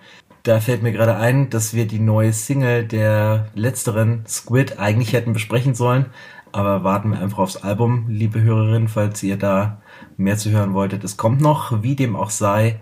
Was diese Bands, die ich genannt habe, alle eint, ist die kleine Renaissance des Post-Punk, die sie in den letzten Jahren eingeleitet haben. Auf ihren ersten beiden sehr guten Alben Songs of Praise und Drunk Tank Pink fügten sich Shame mit ihren unterkühlten Melodien, beißender Misanthropie, harschen Effektgitarren und wahlweise gebellten oder gesprochenen Vocals auch sehr passgenau in diese Schublade. Sie spielten aber trotzdem, ob jetzt zu Recht oder Unrecht, eher die zweite Geige. Food for Worms stellt für mich nun einen zaghaften Versuch des kreativen Freischwimmens dar, den The Murder Capital of Gigi's Recovery, das wir im letzten Monat besprochen haben, ähm, ein Stück weit ähnlich praktiziert haben. Will heißen, der Sound beider Bands ist wärmer und nahbarer geworden, wobei Shame hierbei mit mehr roher Emotionalität und weniger instrumentalem Feinsinn zu Werke gehen, ohne dass ich das Album deshalb jetzt weniger gelungen fände. Bereits der Opener Fingers of Steel lässt mit mehr Melodie zu eigentlich als das komplette Vorgängeralbum, inklusive Piano. Das hektische Sixpack mit seinen kreischenden Wawa-Gitarren fällt für mich ein bisschen aus dem Rahmen. Klingt es doch etwas mehr fast nach den frühen Chili Peppers als nach Gang of Four. Fans der Fontaines DC werden dafür an der folgenden Halbballade Yankees mit seinen äh, ihren zurückgenommenen, leicht atonalen Strophen gefallen finden, in denen Sänger Charlie Steen Brian Chatton von Fontaines gar nicht unähnlich klingt. Und der im Chor gegrölte Refrain erinnert mich dann wiederum, wie so einiges an diesem Album, eigentlich an die kurzlebige Pipeband Palmer Violets vor zehn Jahren, falls sich noch jemand an die erinnert. Nein. Mm, nach einem. Leid, wer es noch kennt. Damals, die hatten damals mit Best of Friends den NME-Song des Jahres, weiß ich noch. Ähm, aber zurück zu Shame. Nach einem ähnlichen Prinzip, aber mit größerer Melodie, funktioniert Adderall, eine tragische Hymne an die Tablettensucht, die in Zukunft Mitsingspiele mit dem Publikum zur Folge haben könnte und im stürmischen Finale besonders mitreißt. Alibis und The Fall of Paul verfallen in alte, aggressivere Post-Punk-Muster, sind aber trotzdem äh, zwei der besten Songs dieses Sounds, die ich im letzten Jahr gehört habe. Und am Ende bleibt man mit einem Grinsen zurück, wenn sich der zunächst etwas windschiefe Schrammel, Schrammelfolk von All the People zu einem weltumarmenden Singalong zu den Akkorden von Coldplay's Yellow aufschaukelt und Shames bisher bestes Album würdig beendet. Wie ich diese Review. Das ist so ein Album, das muss ich öfters hören, denn beim ersten Hören, und ich habe es bisher bloß eineinhalb Mal gehört, hat es mich echt erschlagen. Weil, äh, ja, ich brauche ab und zu halt mal einen Refrain, damit ich weiß, wo ich bin, und den, den muss man hier echt extrem suchen. Aber ich erkenne an, dass das ziemlich gut gemacht alles ist und dass es extrem vielseitig klingt. Nur ich bin noch nicht sicher, ob ich das Album mag oder nicht. Deswegen gebt mir noch ein paar Jahre Zeit und dann werde ich euch sagen, ob ich dieses Shame-Album wirklich mag. Magst du dieses Shame-Album, Matthias? Ist eigentlich nicht so deine Musik, glaube ich. ich. ich. hatte die großartige Idee, ich höre es mir mal auf Arbeit nebenbei an. Das war, für, die, das war für die Konzentration unfassbar förderlich, aber ich habe es durchgezogen. Ähm, aber habe schon gemerkt, okay, ähm, das ist nichts, was man mal irgendwo nebenbei hört und ähm, pickt da ein paar schöne Songs raus, sondern das ist schon sehr komplizierte Musik gewesen, sehr stressige Musik vor allem Dingen. Also das ist ähm, eine Band, die wirklich ihre Hörer auch fordert und, und, und stresst und da musst du dich auch erstmal drauf einlassen und dich wirklich rein vertiefen. Ich fand's, fand's interessant. was jetzt äh, negativer klingt, als es eigentlich ist, aber das musste dir wirklich in der richtigen Stimmung an und dich wirklich ein bisschen mit ähm, ein bisschen mit beschäftigen und, und reinversetzen, weil das so zum Nebenbei hören ist es wirklich nichts gewesen. Aber ich bin keineswegs abgeschreckt, wenn das jetzt die einleitende Bemerkung das, das suggerieren sollte. Ich muss an Dillinger Escape Plan denken, aber so schlimm war es nicht. Ne? Also. Oh nein, nein, nein, nein. Ganz Ach, da das Beste haben wir jetzt zum oder? Schluss. Auf bei Dillinger Escape Plan war ich mehrmals auf dem oh, Konzert, aber Shame habe ich leider noch nicht gesehen. Hm. Ja, das Beste haben wir uns zum Schluss aufgehoben natürlich. Ähm, Billy Corgan hat uns den zweiten Teil seiner. Äh, Max fehlt nicht noch äh, äh, die Dios-Review. Oh, das, du sorry, wolltest schon. Ich wollte das, ich bin hier falsch in der Reihenfolge. Ich wollte jetzt beinahe noch deine Review unterschlagen. Bitte, Matthias, du es, hast noch. Es wäre auch nicht so Dänen. schlimm gewesen, wenn, wenn sie nicht gekommen wäre. oh, ja. mir ist es irgendwie schwer gefallen, ein bisschen, muss ich sagen. Ähm, Können wir es eigentlich mal kurz klären, ob es Dios oder Dios ausgesprochen wird? Ich sag Deus. Keine Ahnung. Das sind Belgier, also sag ich, ich Deus. Auch Deus sagen. Ich mach's einfach wie meine alte Freundin äh, Silvia, ich spreche es Deus aus. Äh, also Dios oder Deus. Mit ihrem äh, nach 100 Jahren erschienenen neuen Album. Ich muss ganz kurz immer bei der Band an, ähm, an das Musicland in Erlangen denken, denn da bin ich mal mit einem Dios-T-Shirt oder einem Deus-T-Shirt erschienen und äh, dann äh, war erstmal der Kassier hoch erfreut und ist mir hinterhergelaufen, um mir eine Maxi-CD andrehen zu wollen von der Band. Und ich habe ihm dann gesagt, ja, ich habe das Album schon. Und da meinte er zu mir, das musst du wissen, ob dir das reicht. Seitdem bin ich dann nie wieder hingegangen und bestelle nur noch bei Amazon. Muss ich irgendwie immer ein, äh, daran denken, äh, wie, wie dir da die CDs angedreht, äh, angedreht werden sollten. Ich glaube, die Maxi-CD war Venga Boys Bum Bum Bum, was ich noch kann, Im Jahr 2006 kaufe ich mir Klassiker. keine Maxi-CD. Äh, ja, auf jeden Fall. Auf jeden Fall, äh, das Album war sehr gespannt, bin mit Pauken gleich mal äh, dann empfangen worden beim ersten Song How to Replace It. War schon mal sehr mutig, eine Pauke äh, einzusetzen, so prominent in den Song. Ähm, da hatte man schon sehr viel, was, was die Band ausmacht, diese Tom Barman eigenen Sprechgesang.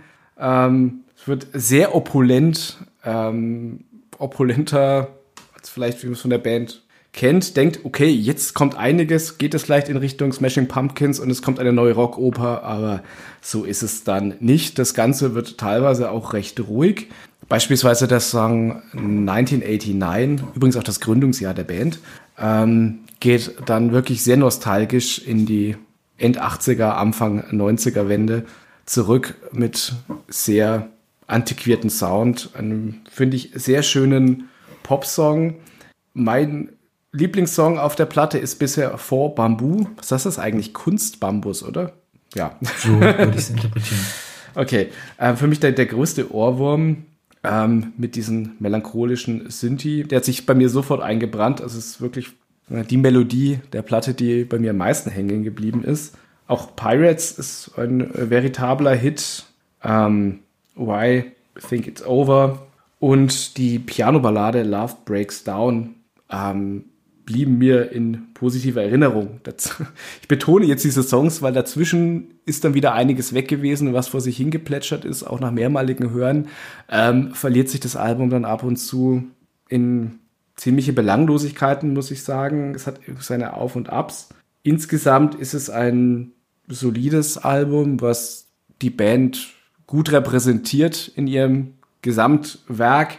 Es fehlt für mich ein bisschen der ganz große Hit, weil ich fand, gerade bei den früheren Alben, da war zumindest ein Song, ein Überhit drauf, sei es jetzt Satz und Soda auf Worst Case Scenario, Roses in an Inner Bar Under the Sea, Instant Street auf Ideal Crash oder das von mir geliebte Sun Ra auf Pocket Revolution gerade in der Richtung hätte ich mir persönlich mehr erhofft, dass wirklich einfach die Gitarre mal wieder voll durchzieht und wirklich härtere Riffs kommen.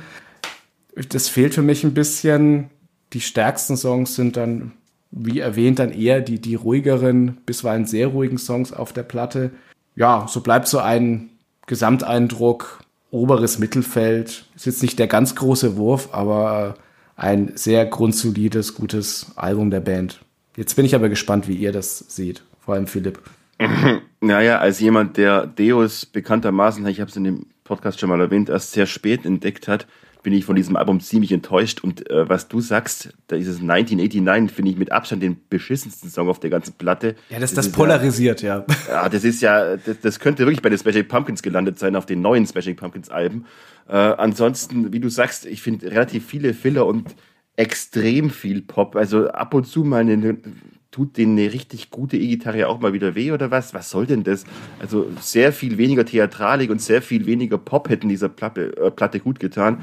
Ähm, ansonsten ja, nett, aber mir bleibt ehrlich gesagt, bis auf das, dass ich 1989 ziemlich hasse, wenig in Erinnerung von der Platte. Und am Ende wird sogar noch irgendwas auf Französisch gesungen und dann reicht's bei mir. das habe ich gar nicht erwähnt jetzt, ja. Aber Philipp, du benutzt ja auch keine VHS-Filter auf Videos. Also du bist nicht so nostalgisch veranlagt, glaube ich. Nee, also cool ich finde diese Platte unterdurchschnittlich, ehrlich gesagt. Und das, obwohl ich Deus seit neuestem mag.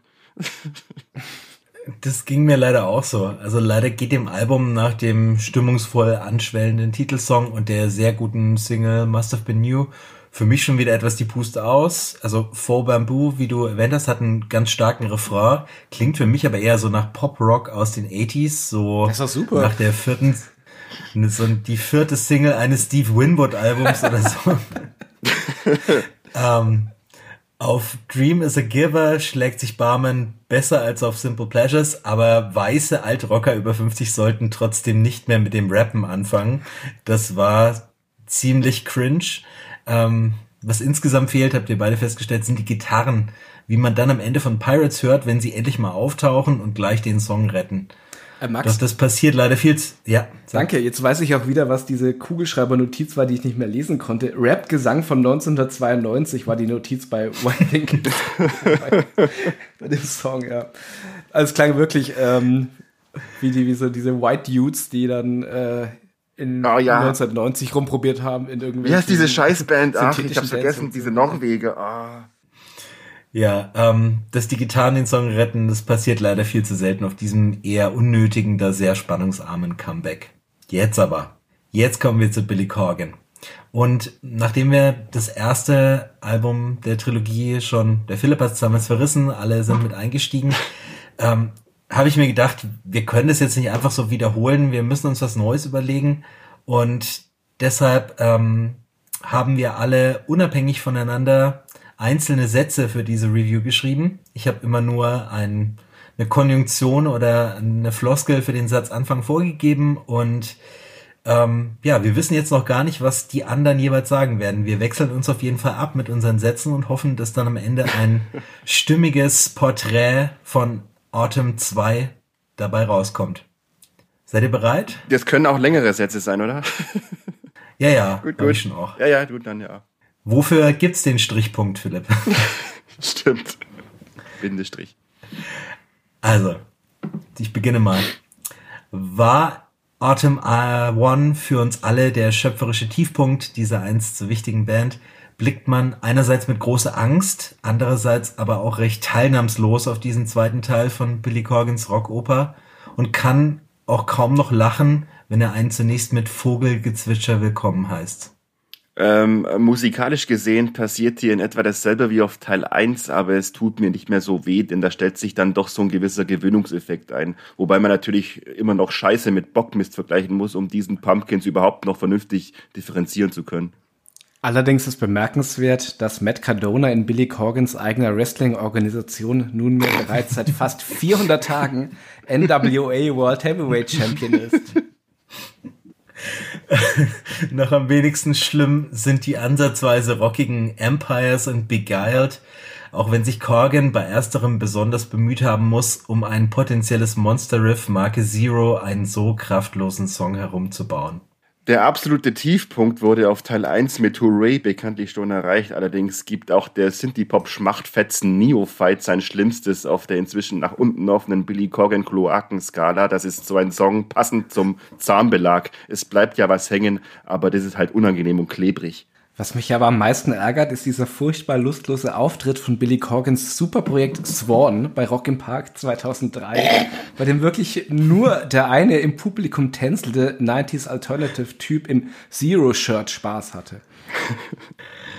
Fast scheint es, als sei die Autumn-Trilogie eine musikgewordene Sunk-Cost-Fallacy.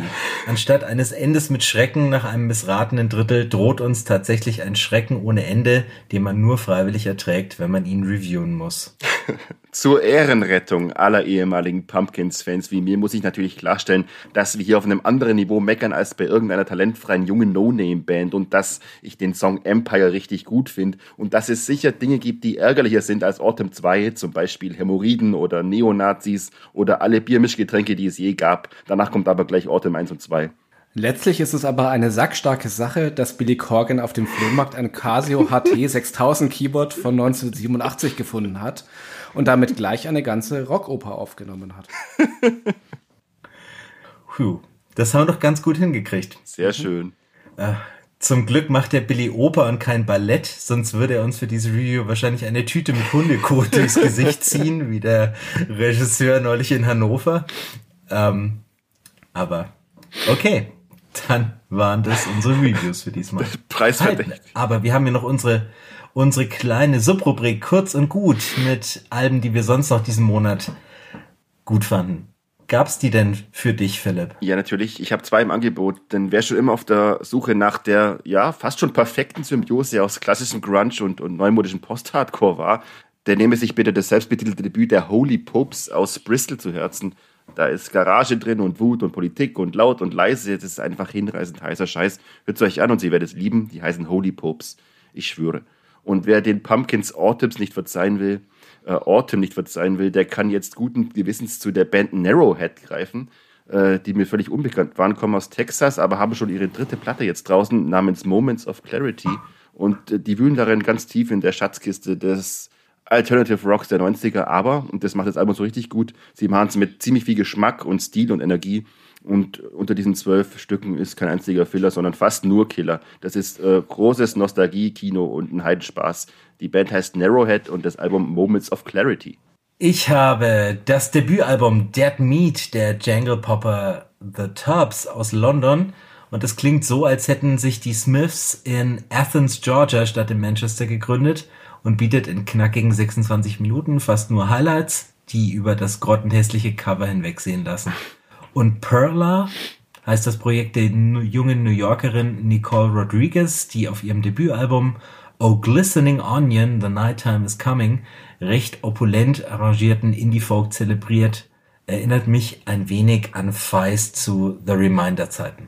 Hast du denn noch was für kurz und gut, Matthias? Ich, ähm, das ganze Album habe ich noch nicht gehört. Ich glaube, es ist noch nicht draußen, aber nach äh, der Hitsingle Der letzte Torero oder The Last Torero wird es bestimmt ein sehr gutes Helge-Album.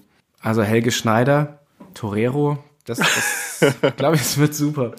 Stimmt, das war geil. Ja, ich glaube, hat bei, hat bei Plattentests wie jedes Album auch sieben von zehn Punkten bekommen. Also nicht wie jedes, nicht nur wie jedes Helge Schneider Album, sondern wie, wie jedes, jedes, Album, Album. auf Plattentests sehe. Das, das habe ich auch gelesen und die meinten, man hat den Eindruck, er hat sich sogar die Songs vorher ausgesagt, gedacht, bevor er sie gesungen hat. Gut auf den Punkt gebracht. Okay, dann beschließen wir damit die Reviews und reisen wieder zurück in die Vergangenheit, in die 90er diesmal. The Good Old Days. 25 Jahre ist es her.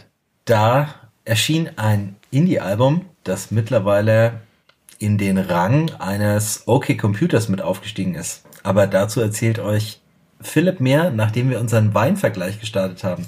Denn wenn Matthias da ist, dann trinken wir alle Wein und mhm. die müssen wir jetzt aneinander messen. Matthias, als Tastemaker. Ich. Was tischst, tischst du auf? Ich war am Wochenende als Geburtstags-DJ auf meinem 60. Geburtstag tätig und habe dafür als Entlohnung einen Apfelbacher, Apfelbacher Berg Silvaner trocken bekommen. Es ist ein sehr guter Silvaner. Ähm, alles, was ein guter Silvaner braucht, da macht man nichts falsch. Und ihr?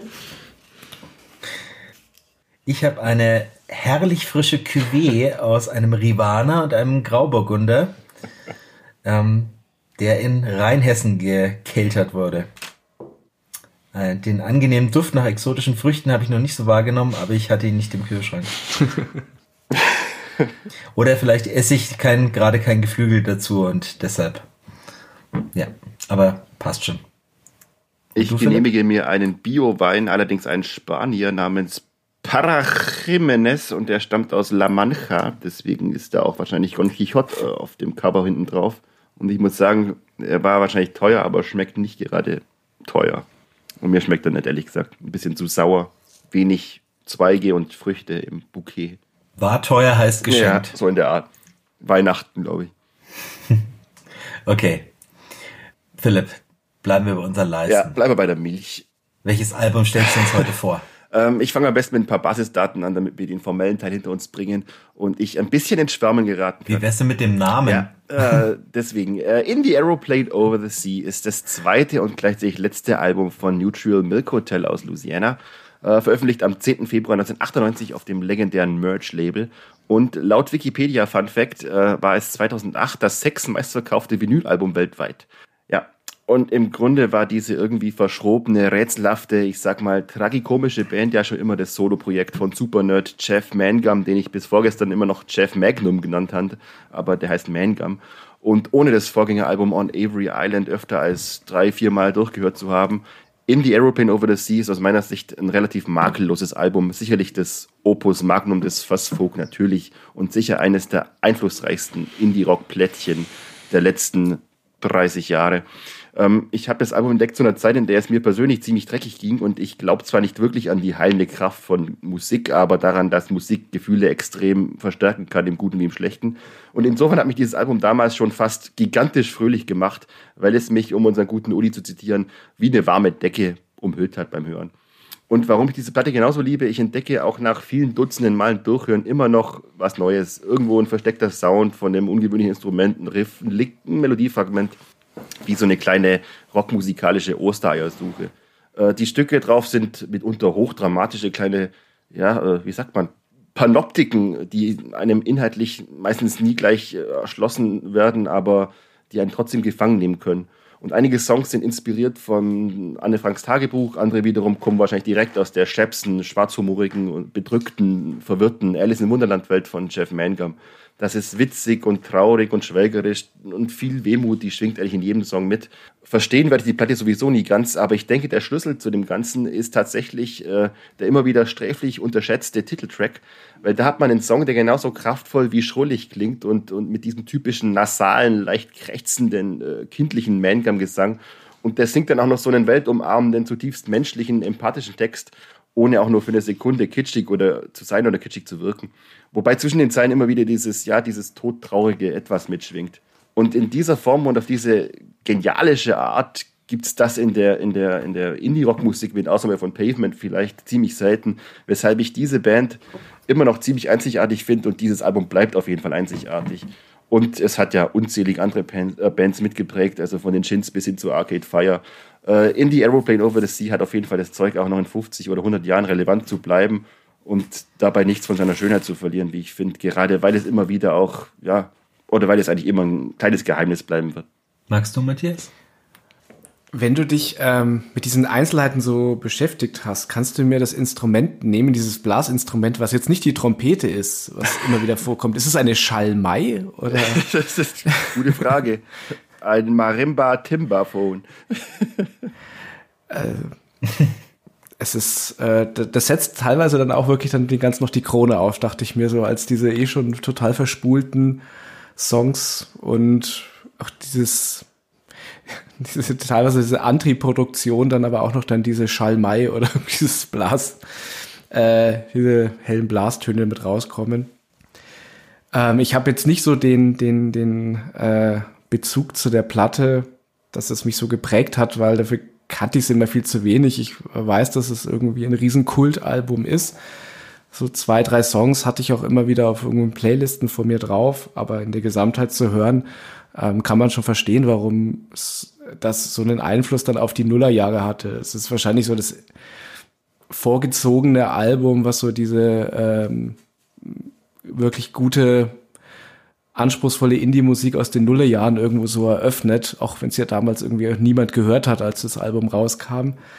Ähm, ich musste auch an die Shins denken, also ein bisschen noch verschrobenere, verspultere Shins, die mit Sicherheit davon beeinflusst wurden.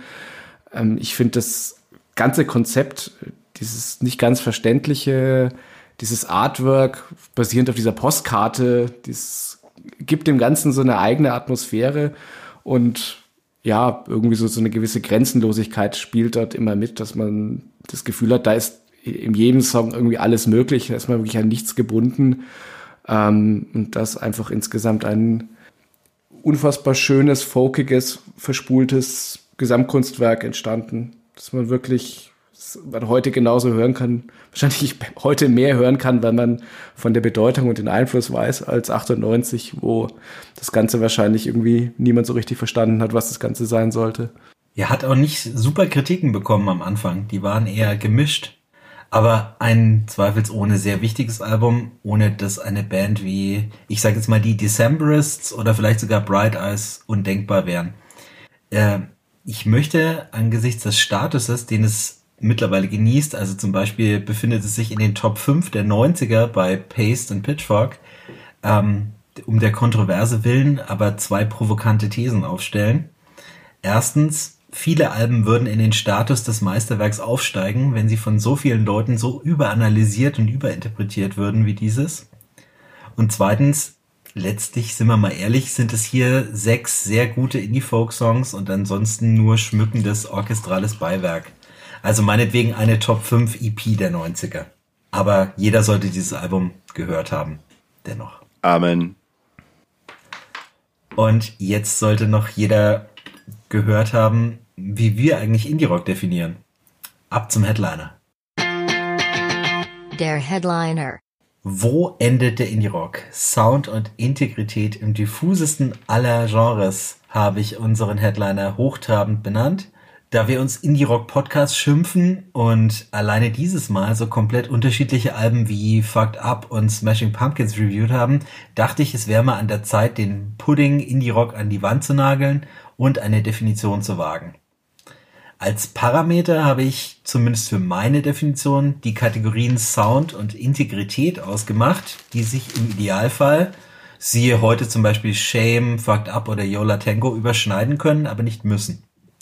Mit Sound meine ich persönlich gitarrenbasierte Musik, die sich genug Ecken und Kanten bewahrt, um nicht die größtmögliche Menge potenzieller HörerInnen anzusprechen und gleichzeitig nicht eindeutig in andere, klarer definierte Genres wie Punk oder Metal fällt.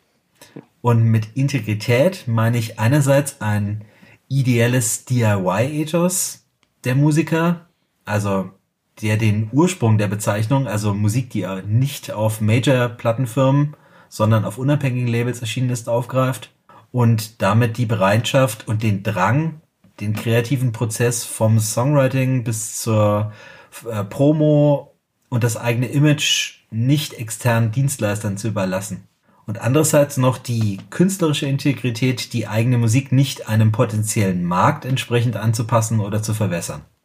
Also ihr dürft das jetzt gleich alles auseinandernehmen, aber zunächst noch kurz zum Anlass dieses Headliners. Ich hatte für die Januarfolge, die letzte, nämlich bereits mit einer Review des neuen Jupiter Jones Albums Die Sonne ist ein Zwergstern begonnen, das mir bis heute in vielerlei Hinsicht Kopfzerbrechen äh, bereitet. Ich habe mich dann aber doch dagegen entschieden, weil es mir, obwohl es diesen DIY-Aspekt meiner Definition eigentlich erfüllt, nicht in einen Indie-Rock-Podcast gepasst hat. Aber Mehr dazu später. Jetzt erstmal, was ist für euch Indie-Rock? Du hast es, glaube ich, schon gesagt. Ich finde, alles, was nicht unmittelbar Punk oder Metal ist, ist im Rock doch Indie-Rock mittlerweile. Hm, dann gibt es noch Progressive Rock. Ist das Indie-Rock? Ja. okay. Denn es hat ja irgendwie den Bezug verloren zur ursprünglichen Bedeutung, ne, dass es Independent-Labels sein müssen. Äh, mittlerweile ist es mehr so eine Einstellungssache geworden. Und deswegen äh, werde ich nie eine Definition hinkriegen, weil weil Indie-Rock ja alles ist. Deswegen mache ich unseren Podcast so, weil ich auch Sachen erwähnen kann, die überhaupt nichts mit Indie-Rock eigentlich zu tun haben, aber die doch irgendwie Indie sind. Ich ähm, finde, die Punkte sind, äh, die, die, die, du, die du genannt hast, sind auch die gleichen, äh, die, die ich mir auch überlegt hätte. Du kannst das halt abgrenzen gegenüber komplett abgeschlossenen Musikrichtungen, die man, es gibt klassische Musik, Jazzmusik und auch in der Rockmusik ist Metal beispielsweise so ein eigener Kosmos, wo einfach so viele Gemeinsamkeiten gibt, dass man es einordnen kann. Wenn du es zur Popmusik abgrenzt, und äh, das ist ja bei Jupiter Jones dann wahrscheinlich so das ist Interessante, mhm. dann ist wirklich die Frage, ähm, wo ist jetzt der Punkt, wo grenze ich das jetzt zu, zur Popmusik ab, weil allein vom Sound oder von der Komposition wirst du nie sagen können, dieser Indie-Song, das ist kein Popsong, weil teilweise die, die Akkorde, das Arrangement wird sich oftmals nicht groß unterscheiden, wie jemand, den man unter Popmusik jetzt irgendwo einordnen würde. Das Große und Ganze bei Popmusik ist halt mittlerweile, ähm, das war vielleicht in den, in den 60ern und 70ern nicht so, aber das Pop halt einfach gewissen Schemen und äh, ja, gewissen Schemen folgt, die für dich eine, eine Unterordnung bedeutet als Band, wenn du in dieser Maschinerie drin bist, weil sich Pop, Popmusik oder kommerzielle Popmusik nicht leisten kann, zu sagen, ich akzeptiere die Band, wie du sagst, mit, mit Ecken und Kanten, mit diesem Do-it-yourself-Charakter, mit irgendeiner Haltung und sagen, wir sind unser eigenes Ding und das, ähm, ja, so wollen wir Musik aufnehmen. Das kannst du dir einfach nicht leisten, weil die Plattenfirmen, ja, die werden dir sagen, wir müssen dich irgendwo einordnen können und vermarkten können. Und da gibt es eben gewisse Schemen und wenn du da nicht reinpasst, wird schwierig, weil äh, die Zeiten, wo du sagst, Bruce Springsteen macht zwei Alben, die keiner hört und die Plattenfirma sagt, ja, mach doch welche und da kommt Born to Run raus und äh, du hast hier irgendwo einen, einen großen Popkünstler oder Rockkünstler, ähm, der sich da entfalten kann, glaube ich, diese Zeiten wird es nicht mehr geben. Zumindest in Deutschland nicht. Das ist vielleicht in Amerika noch ein bisschen offener, dass man den Künstler so akzeptiert, wie er ist. Aber in, in Deutschland glaube ich, dass das so nicht funktionieren wird. Und das ist für mich jetzt mal so der grundsätzliche Abgrenzungspunkt, dass das natürlich vom Sound Pop eher weich und wenig Kanten haben darf, was eben im Radio vor allem Ding funktionieren muss. Oder dann eben in extremen Variationen im Schlager, in gewissen äh, Versionen des deutschsprachigen Musik. Ähm, das ist eine Seite, aber ich glaube, das mal die grundsätzliche Einordnung ist, wie kannst du das Ganze an den Mann bringen? Da unterscheidet sich Indie für Pop von Pop für mich. Das finde ich jetzt aber nicht. Ich glaube, es kommt auf die Größe an, weil, weil so Leute wie äh, Ed Sheeran, Sheeran oder, oder äh, wie heißt die andere, Taylor Swift, die sind mittlerweile doch so groß, dass die sich alles erlauben könnten. Die könnten jetzt auch einen reinen Indie-Song aufnehmen und der wird trotzdem milliardenfach geklickt und gekauft. Eben weil sie sich mittlerweile die Freiheit nehmen können, alles zu machen, was sie wollen. Von dem her, die müssen auch nicht mehr in Schemen passen. Das macht das Ganze halt auch irgendwie beliebig, wie ich finde. Deswegen ist alles halt irgendwie Indie.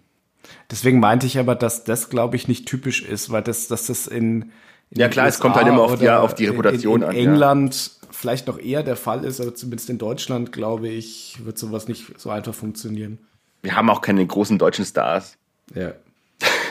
Bis auf die zwei, drei Altbacken, die bald, ja. Aber keine Weltstars. Wer sind die deutschen Rockstars? Ja, ja, genau, gute Frage, weiß ich jetzt auch nicht. Ja, die Scorpions. Die Ärzte. Ja. ja. Mal zurück zu Jupiter Jones. Ähm, die versuchen, weil der Matthias das Stichwort Haltung genannt hatte, die versuchen auf jeden Fall Haltung zu projizieren. Ich möchte ihnen die auch nicht absprechen, weil das, glaube ich, zumindest der Nikolas, der Sänger, ein patenter Typ ist, äh, mit dem Herz am rechten Fleck. Äh, und dann wird ja auch mehrmals äh, da gegen Nazis und Faschos und sogar gegen Julian Reichelt Stellung bezogen, wobei man jetzt überlegen muss, ist das noch mutig, gegen Julian Reichelt zu sein? Ähm, aber es ist zum, ist zumindest ein Anflug einer Haltung. Naja, es ist ähm, ja aber auch nicht aber, mutig, gegen Nazis zu sein. Es sollte eher die Normalität sein. Nein. Ne? Es, genau. Aber dass sie es laut aussprechen, weil ein ähm, Mark Forster wird es oder ein würde es vielleicht nicht laut aussprechen, weil es ein ähm, potenziell ein Zehntel seiner Hörer ähm, ihm äh, ähm, abhanden käme. Ähm, nicht, dass, äh, dass, ähm, dass der jetzt mehr Nazi-Hörer hat als andere, aber ähm, ja, die, so sind halt die Umfragen der AfD einfach. Und Jupiter Jones wollen sich davon schon mal distanzieren, das ist gut, aber dieser Spagat zwischen Haltung und lyrischem Anspruch, der durchaus da ist, der, ähm, der mag gelingen, aber andererseits äh, habe ich das Gefühl, dass sie trotzdem ihre Musik einem potenziellen Markt entsprechend anpassen, weil es wirklich ähm, Nachdenklyrik im reinen Popmusik gewandt ist. Und Dafür gehen sie für mich einen Kompromiss zu viel ein, um sie noch als Indie-Band bewerten zu können. Äh, meinetwegen ähm, dürfen die auch im Brandenburger Tor zu Silvester spielen. Habe ich kein Problem damit. Aber die, wie dieses Album instrumental gestaltet ist, ist es schon sehr auf diese ganze, ähm, na, wie heißt der? Max Giesinger? Giesinger, genau. Giesinger-Style. Ach, diese Leute, so. ja, okay. Und ja, da endet es dann für mich, weil ich das Gefühl habe, hier ähm, wird bewusst einer eines der Maximierung des eigenen Publikums entgegengeschrieben. Und das erfordert einfach einen künstlerischen Kompromiss zu viel dann. Philipp, du musstest damals das Album auch hören, weil ich gedroht hatte, es zu reviewen. Was ist bei, bei dir da hängen Ich fand's furchtbar. Ich, ich, falls du dich noch zurück also ich fand's äh, äh, genauso grässlich wie Autumn von Smashing Pumpkins, wenn ich ehrlich bin. Und äh, war schon, äh, also wir ja. taten recht daran, das nicht zu besprechen, fand ich, weil es nichts in unserem Podcast hätte verloren hätten. Wir täten uns auch generell leichter, glaube ich, wenn wir das Thema vor, ich weiß nicht, vor 30 Jahren besprochen hätten, weil da war die Unterscheidung noch ein bisschen einfacher, finde ich zumindest so in Zeiten des, äh, ja, des Grunge von mir aus, das ich auf jeden Fall auch als, als super Indie-Musik betrachte, äh, weil halt irgendwie für mich war damals die Abgrenzung noch, das war keine unbedingt tanzbare Musik. Aber dann mit, dieser, mit diesen Millennium-Bands und mit den Strokes und, und den Hives und den Libertines und Death Club for Cutie und dann später Franz Ferdinand und Kaiser Chiefs und Block Party, da wurde alles irgendwie so, ja, da wurde alles so tanzbar. Und dann wurde es kein Indie mehr, dann war es mehr so, ja, oder dann ist halt Indie auf einmal so, eine, so ein Massenphänomen geworden. Äh, und hm. weißt du, was ich meine? Früher war es wirklich was, früher war es wirklich so ein bisschen, es, war wahrscheinlich nie Underground, aber es war halt irgendwie, ja, es war noch, es, war, es gab noch Geheimtipps und es gab noch keine richtigen Indie-Diskurs, sondern einfach nur Kellerclubs oder sowas.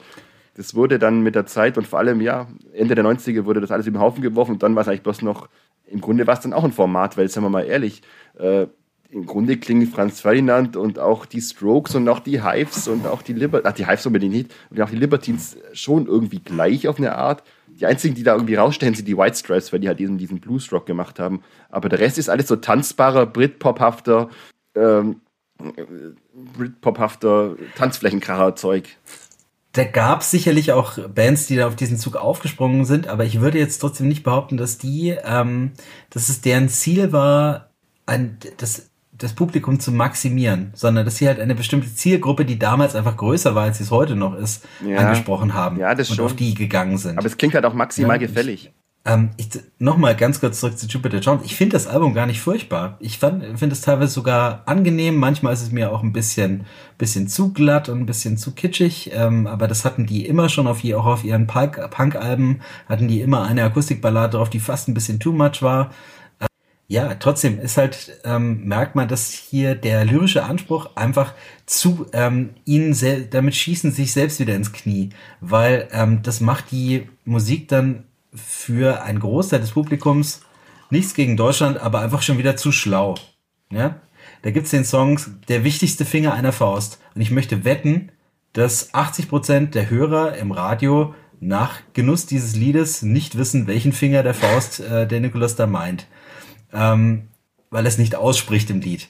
Ähm, aber äh, wenn da einer von den anderen genannten Herren singt, ah, einer von 80 Millionen. Das ist so das Maximum an ähm, um die Ecke denken, denke ich, was die Masse noch hinbekommt und sagt, ah, Deutschland.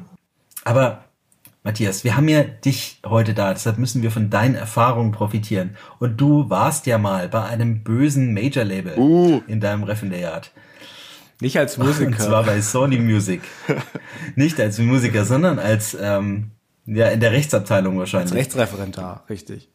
Mhm. Also nur, nur zur Erklärung, ähm, man hat die Möglichkeit, ähm, vor dem zwei, also nach dem schriftlichen zweiten Staatsexamen in Jura äh, drei Monate bei einer sogenannten Wahlstation zu verbringen. Ähm, wollte ich unbedingt machen und war dann in der Legal Business Abteilung ähm, bei Sony Music in München, damals noch in äh, Berg am Leim. Und ja, Jupiter Jones wurden damals kurz, bevor ich 2011, also im Januar 2011 dort angefangen habe, im Jahr 2010 gesigned, nachdem sie ja davor äh, keine großen kommerzielle Erfolgen, Erfolge mit ihren Alben hatten. Ähm, ich hatte sie halt im Hinterkopf als so eine Art andere deutsche Version von Hot Water Music neben Muff Potter mit ein bisschen anderen Gesang, ein bisschen Grönemeyer-artigen Gesang. Ähm, hatte ich jetzt nicht so viel kommerzielles Potenzial eigentlich gesehen, habe dann aber gesehen, okay, die Band ist jetzt mittlerweile über Columbia in Berlin, was ja dann auch zu Sony Music gehört hat, auf dem Major Label angekommen und es gab dann eine Art von Präsentation, da war ich dabei, da haben so alle Sparten von Sony Music ihre Neuvorstellungen, ihre Neusignings vorgestellt. Ähm, ein Riesenhit war die Vorstellung des neuen SpongeBob-Videos. Ähm, statt Wacker Wacker hat er Lecker Lecker gesungen. Dachte ich mir schon cool, besser kann es gar nicht mehr werden. Aber dann kam dann Jupiter Jones mit Still und dachte ich mir, okay, erstmal war ich überrascht, weil so glatt hatte ich das nicht erwart erwartet, aber ähm, die Single ist dann ziemlich durch die Decke gegangen im Jahr 2011. War, glaube ich, die, die am meisten gespielte, der am meisten gespielte Song im Radio also ich hatte den Eindruck, ich habe die Band dann auch noch mal gesehen beim, beim Sommerfest. Da durfte ich als Schiedsrichter beim Fußballturnier dort dabei sein. Da hat die Band auch mitgespielt. Der Sänger, der Nikolas, war draußen als Coach, hatte keine Ahnung vom Fußball, aber hatte eine iPad Taktik-App und hat immer irgendwas reingerufen, was die App ihm gesagt hat. Hat er mir noch zugegeben. Die haben noch den Fairplay-Preis gewonnen. Ähm, ja, war, war da sehr sympathisch. Und ähm, ich fand halt diese Zeit 2011, wenn man das so einordnet, so aus der, der Perspektive von so deutschsprachiger kommerzieller Musik, das war damals noch nicht so klar, was wird da mal so richtig erfolgreich sein.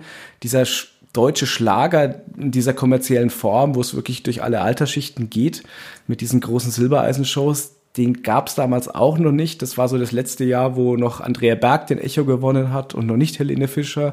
Ähm, auch so diese, diese ganze Max Giesinger Musik in der Form, dass wirklich wie in den Zehnerjahren du einfach beschallt wurdest im Radio mit dieser seichten billigen Poesie und diesen Kalendersprüchen, das, das war auch noch nicht so absehbar. Das heißt, man hat eigentlich viel probiert. Ähm, was, was kann da irgendwie Erfolg haben oder wo, wo ist die neue Richtung, wo es da hingeht?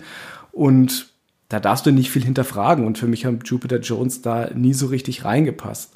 Und wie dieses neue Album ist ein bisschen das Ironische dabei, dass das teilweise genau der Sound ist, der 2011 oder in den Folgejahren da genau reingepasst hätte, was hier für so ein Major-Label kommerziell verwertbar war. Aber das erscheint jetzt wieder auf dieser Indie-Klitsche von Sascha Eigner, also wo du sagst, okay, da, da musst du jetzt gar nicht so diese Kompromisse eingehen, aber trotzdem haben sie sich entschieden, viel poppiger zu sein, was ja auch geschuldet ist, äh, dem geschuldet ist, dass sie nur noch zu zweit sind.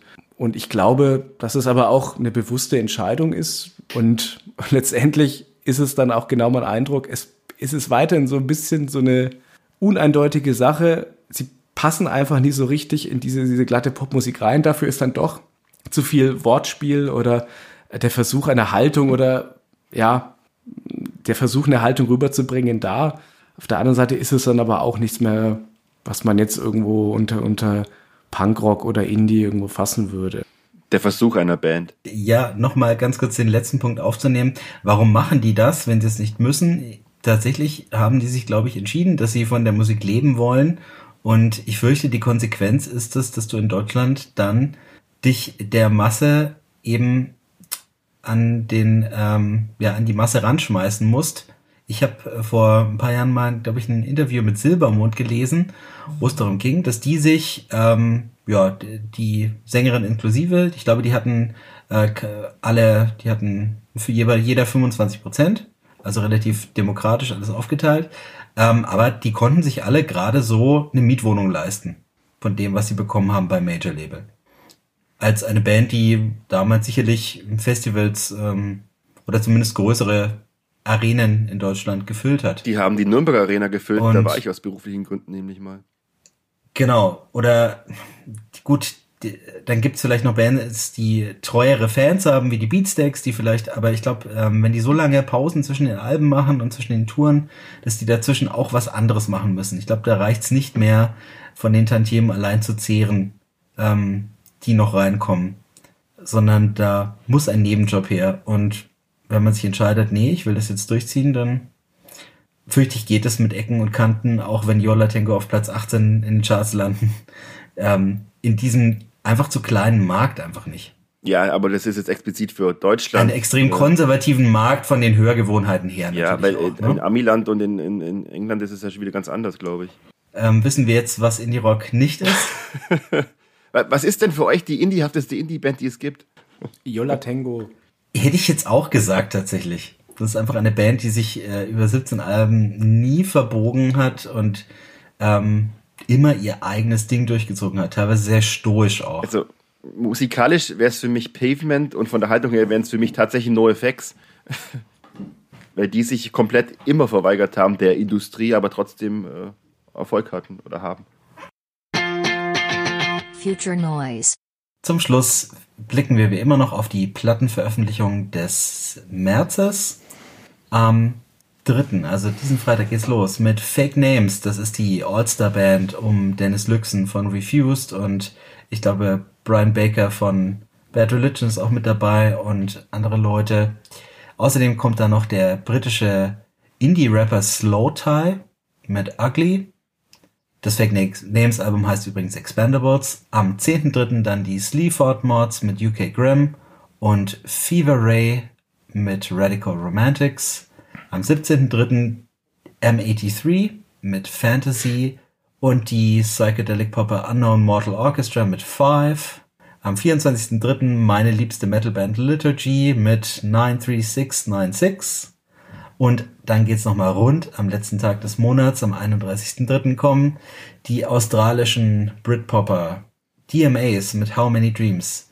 The Hold Steady veröffentlichen The Price of Progress. Die letztes Mal schon gelobten New Pornographers bringen Continue as a Guest und Boy Genius The Record übernehme ich. und die Sam I Am Stowaway kommt auch. Ja, ja, das wird ausgewürfelt.